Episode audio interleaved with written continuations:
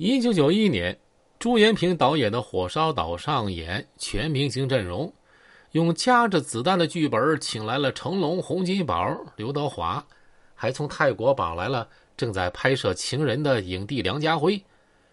原本他们想打入北美市场大赚一笔，结果呀，这故事稀烂稀烂的。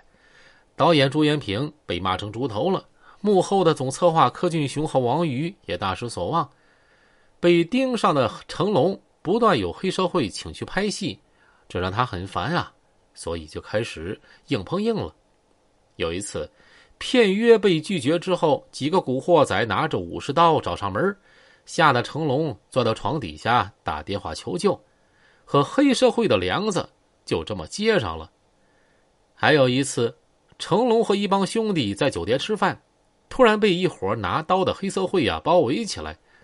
同桌的朋友见状都吓跑了，只有洪金宝与他同仇敌忾。成龙掏出自己的两把枪和几颗手榴弹，这才控制住局面。一九九二年初。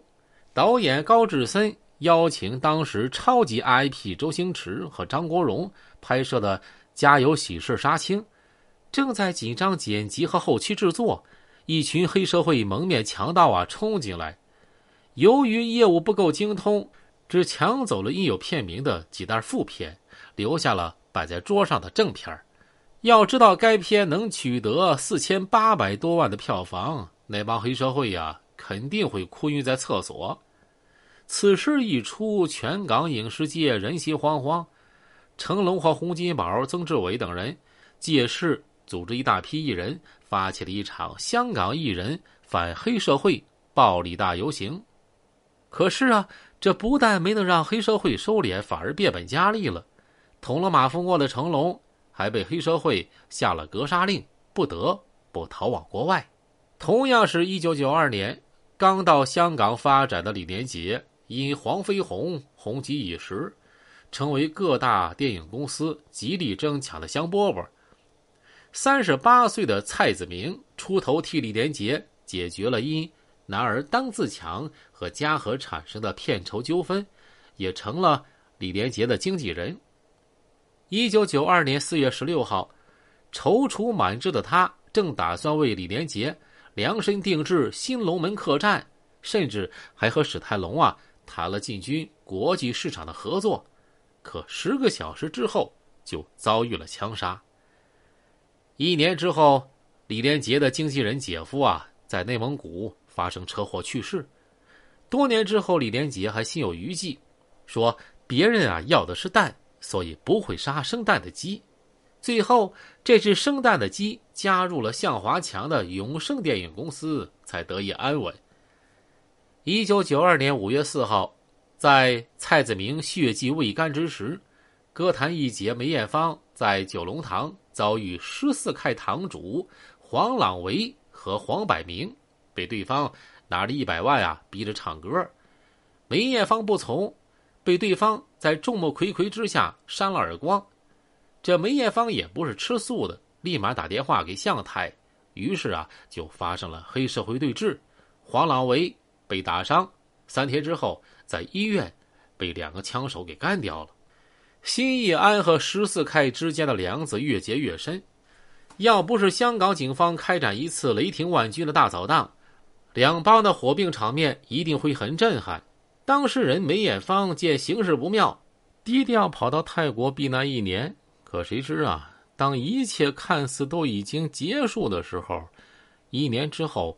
湾仔之虎陈耀兴在澳门被枪手射杀。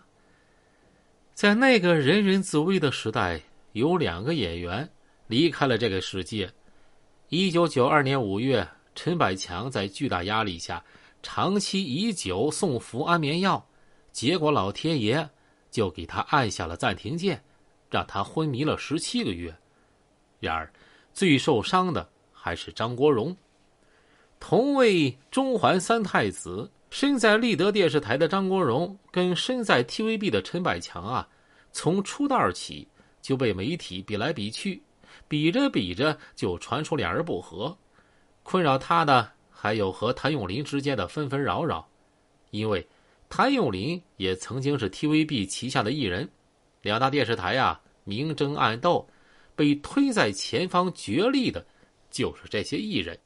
一九九二年六月底，在香港乐坛特立独行的黄家驹，得罪了很多娱乐圈资本大佬，也据传啊受到黑社会的威胁，于是远离香港的是是非非，去日本发展。结果，在一档综艺节目录制的时候，不慎从舞台坠落，昏迷六天之后。隐恨离世，终年三十一岁。他踩空摔落的木板啊，据说是一块用于电影拍摄的道具木板，其硬度啊和泡沫塑料差不多。有媒体猜测是有人收买了工作人员啊，故意弄了这么一块道具木板。至于真相到底是啥啊，咱啊也做不了定论。和李小龙之死一样，也是个谜。也不知道成龙死后一百年所公布的内幕有没有李小龙和黄家驹等人的死亡真相。反正啊，估计我是等不到那天了。